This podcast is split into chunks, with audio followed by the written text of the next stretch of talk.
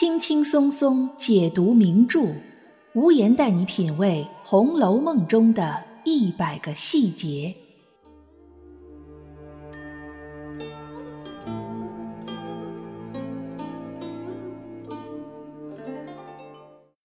品读细节之美，发现别样红楼。大家好，我是暗夜无言，欢迎您收听《红楼梦》中的一百个细节。每年的农历八月十五是我们中国人的传统节日——中秋佳节。在这里，无言祝各位阖家团圆，中秋快乐。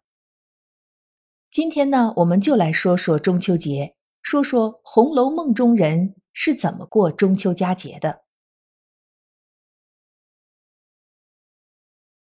中秋节是中国四大传统节日之一，已经有数千年的传承历史。最早的时候，上古的先民出于对大自然的未知神秘和敬畏，对天地山川、日月星辰都充满了崇敬。这其中，因为月亮是黑暗夜晚中天上最亮的自然光源，从而成为了先民们敬畏祭拜的对象。这种对月亮的祭祀，就是中秋节的雏形和起源。随着时间的推移，人们对月亮的敬畏之心没有那么强烈了，但是却多了很多美好的向往和寄托，从而产生了很多美丽动人的传说。比如我们大家所熟知的月亮里的广寒宫，广寒宫里孤独而美丽的嫦娥仙子。和仙子作伴的玉兔，玉兔在不停地捣着灵药，以及那个砍着一棵永远砍不倒的桂花树的吴刚。随着对天象不断的研究和了解，智慧的先民们发现，每年农历八月中旬，天上的月亮都是最圆最亮的时候，这让富有浪漫情怀的中国古人联想到了团圆。继而联想到了自己的家人和爱人，便产生了希望人月两团圆的美好愿望。于是，慢慢的，祭祀月亮的这种崇拜情怀转变成了美好愿望的寄托。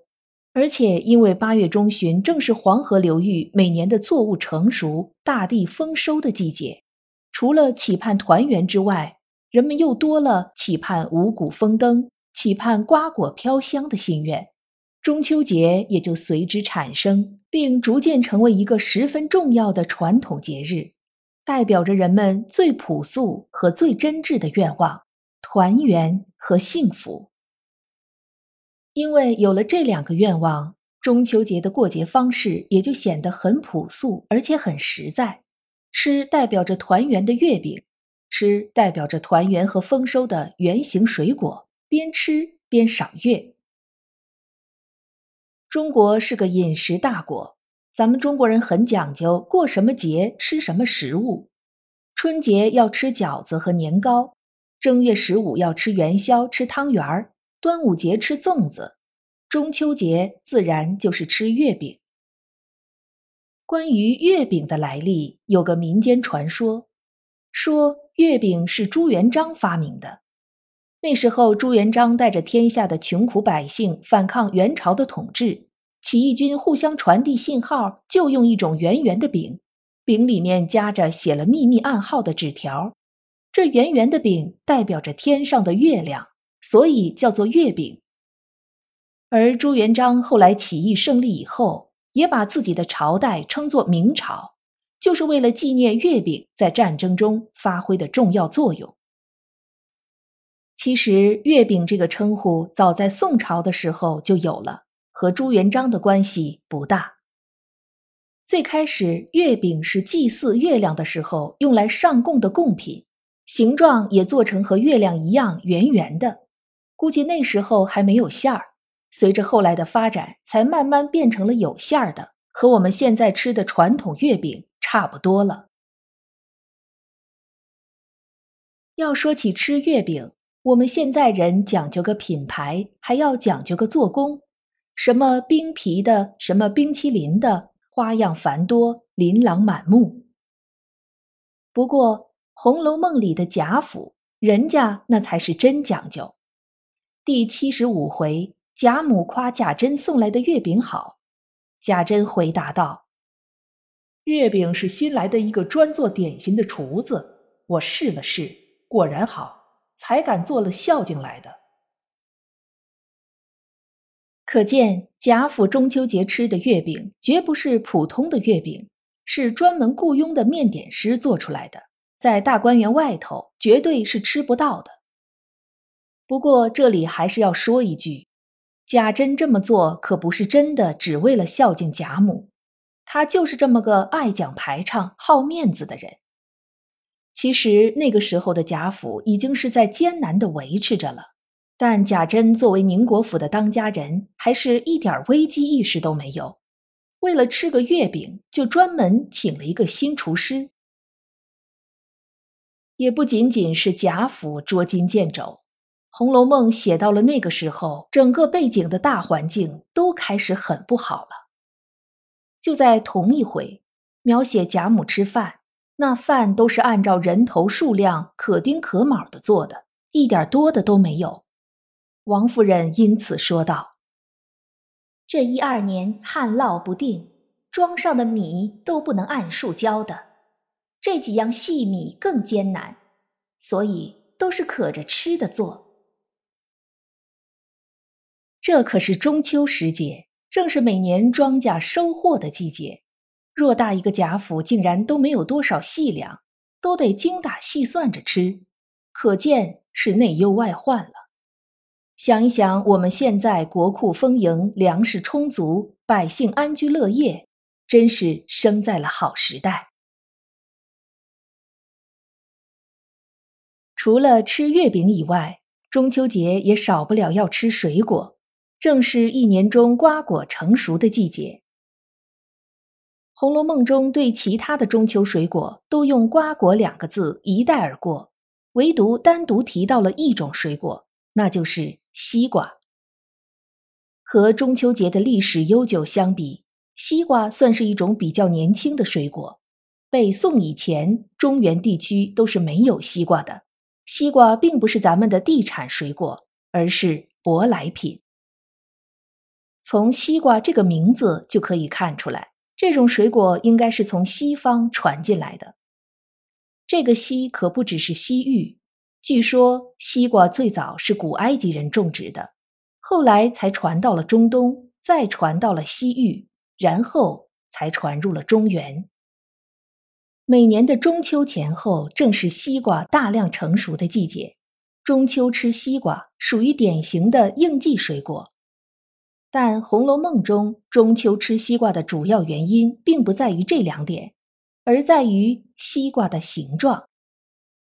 在当时所有的水果里，没有哪个水果能比西瓜更大、更圆、更接近月亮的形状。深信以形补形的中国古人，理所当然的将西瓜奉为中秋节最合适的水果。不仅如此，吃西瓜的时候也是有讲究的，不能像我们现在家里吃西瓜那样切成一半一半的。当然也不能一切两半儿，然后用勺子挖着吃，而要用一种锉刀的方法切成莲花瓣的形状，保持连而不断，摆在果盘里和天上的月亮交相辉映，然后再分而食之。可见古人过节的仪式感很强。除了吃月饼和吃水果。各地的中秋节还有很多不同的习俗，比如燃灯、猜灯谜、饮桂花酒等等。不过这些在《红楼梦》里都没有体现。贾府众人不过是吃酒赏月，看看桂花，听听曲子，玩一玩击鼓传花。但是有一件事是必须要提的。那就是林黛玉和史湘云在凹晶馆联诗，《红楼梦》前八十回里一共有四次比较大型的作诗描写，而林黛玉和史湘云两人也是完整经历了这四次的唯二两个人。第一次咏白海棠，薛宝钗夺冠，史湘云当时虽然没赶上，但后来一口气做了两首。第二次菊花诗外加咏螃蟹，林黛玉夺冠。第三回卢雪亭联诗，林黛玉、薛宝琴、薛宝钗大战史湘云。第四回就是这凹晶馆中秋节联诗了。这一回虽然只有两个人，但后来来了妙玉，而诗句的精彩程度无疑是全书的一个巅峰。说起和中秋节有关的诗句。那可以说是不胜枚举，甚至有很多都是脍炙人口的名篇名句。比如李白的“长安一片月，万户捣衣声”，比如张九龄的“海上生明月，天涯共此时”，再比如苏轼的“人有悲欢离合”。月有阴晴圆缺，此事古难全。中秋节既是一个万家团圆的日子，也是一个游子思念故乡、思念亲人的日子，因此描写中秋的诗词中难免带上些离愁别绪，连带着给这个节日也增加了几分哀婉的气氛。而林黛玉和史湘云的那两句。寒塘渡鹤影，冷月葬诗魂，更是把这种哀婉推向了一个前所未有的高潮。在这个多少有些落寞的中秋节之后，贾府便开始了风流云散、烟消火灭，一个钟鸣鼎食的庞大家族进入了树倒猢狲散的倒计时。在高鹗所叙的后四十回里。最后又让贾家兰桂齐芳重新振兴，大概也正应了苏轼的那句“人有悲欢离合，月有阴晴圆缺”吧。讲到这里，气氛似乎有点低落了，但这也正是经典文学作品的魅力之所在。无论是《红楼梦》也好，那些描写中秋的绝妙好词也好。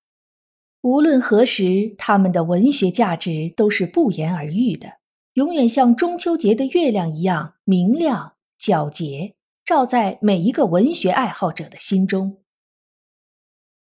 最后，再次祝福大家阖家团圆，阖家幸福，中秋快乐。今天的节目到这里就结束了，感谢大家的陪伴收听，也欢迎您订阅关注本专辑。本节目由喜马拉雅出品，独家播出。我是暗夜无言，让我们相约下一期。